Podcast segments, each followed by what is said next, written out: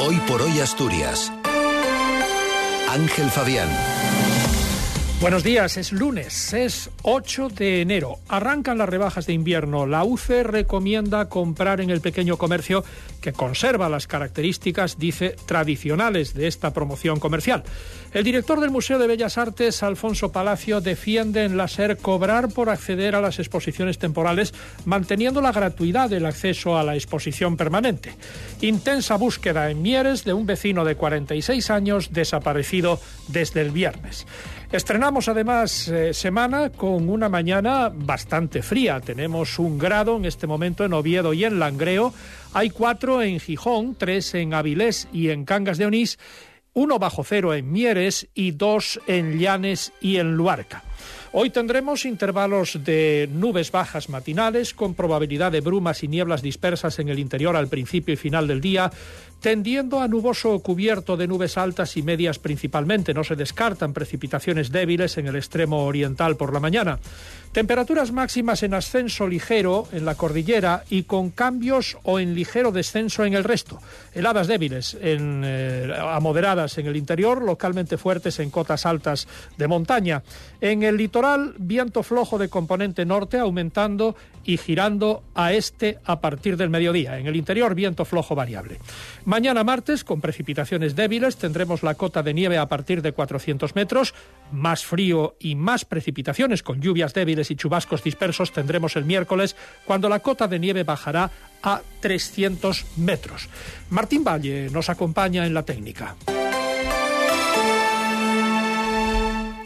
Son las 7 menos 8 minutos de la mañana.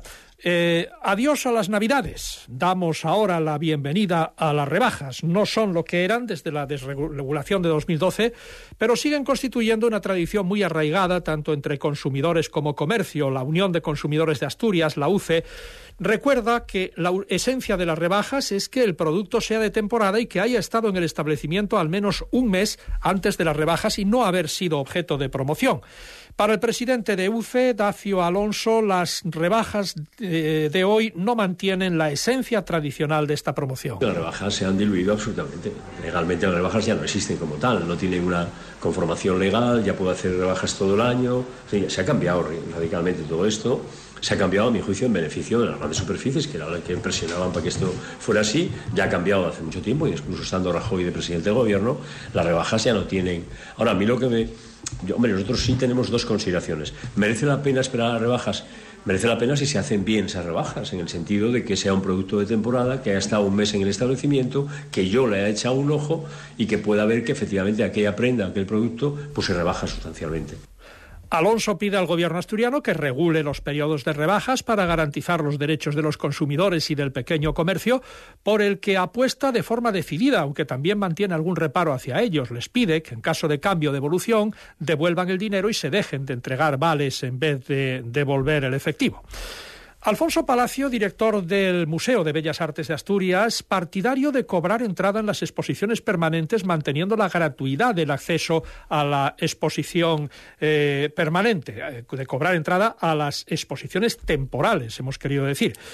Eh, Palacio estaba ahí en el ASER para analizar las perspectivas para 2024 de una de nuestras instituciones culturales más destacadas. Si en 2023 ha sido el año de Picasso o de Sorolla, este será el de Luis Fernández, con la gran exposición antológica con 150 obras producida conjuntamente por el Museo y la Fundación María Cristina Masabeu Peterson.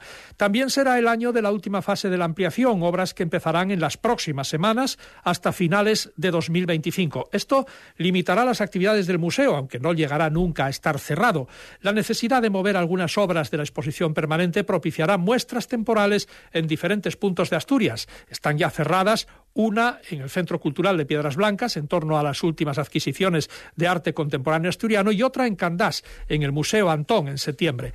Mirando al futuro, Alfonso Palacio propone el cobro por el acceso a las exposiciones temporales manteniendo la gratuidad para la exposición permanente. Creemos que es una fórmula mixta, híbrida, que garantiza, por un lado, que aquel que quiera venir al museo y, y, bueno, eh, pueda todavía disfrutar de esa gratuidad, pues, pues, pues la va a disfrutar en, en, frentes tan importantes como la colección permanente y todas las actividades que se puedan hacer en el museo, que son muchísimas, como, como bien sabe.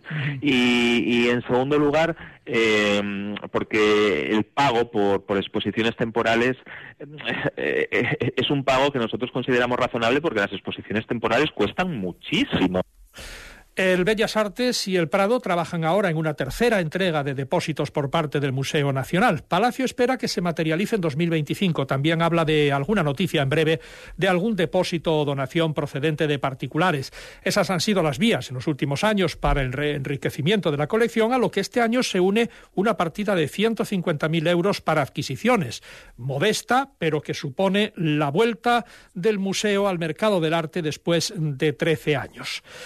Más de medio centenar de personas y un gran despliegue de medios se afanó ayer en encontrar en Mieres a Efrén Martínez Fernández, de 46 años, de quien sus familiares no tienen noticia desde que salió de casa el viernes a las cuatro y cuarto de la tarde. En el operativo de búsqueda, que continuará hoy, participaron, como decíamos, medio centenar de voluntarios, además de policía local y otros efectivos. Deportes, Cali González, buenos días. Buenos días. Este fin de semana vuelve la Liga Segunda División. El domingo jugará el Sporting contra el Huesca en el Molinón. El conjunto estense que está a un punto de la salvación quedó apeado este fin de semana de la Copa tras perder en la prórroga contra el Rayo Vallecano. En cuanto al mercado de fichajes, uno de los delanteros pretendidos por el Sporting como Villa Libre ayer anotó un doblete y confirmó que quiere seguir en el Athletic de Bilbao. Además, Carricaburu de la Real jugará cedido lo que queda de la temporada en el Andorra, otro de los pretendidos por el club rojiblanco. Y hablamos ahora del Oviedo que jugará el sábado a las seis y media en el Tartere contra la Morevieta un rival, el de los azules, que ayer quedó eliminado de la Copa tras perder 2-4 contra el Celta de Vigo en Urriche.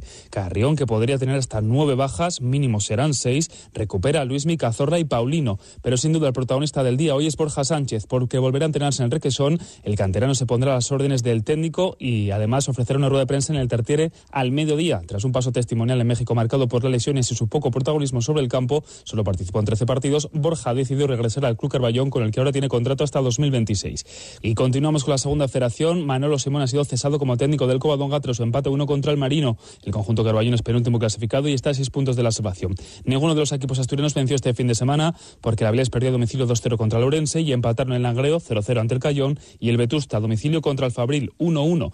Y hablamos también de la jornada en tercera federación que se ha retomado la competición con los siguientes marcadores. Avilés Stadium 2, Gijón Industrial 1, Titánico 0, Conunga 0, Llanes 1, Urraca 2, Ceares 1, Praviano 0, Llanera 3, Lealtad 1. Sigue como líder el Llanera. Barcia 0, Condal 3, Luarca 1, Lenense 2, Caudal 2, Tuilla 2 y Le Entrego 1, Sporting Atlético 2. Faltan dos minutos para las 7 de la mañana. Cadena Ser, Gijón. Te compra tu coche, te compra tu carro, te compra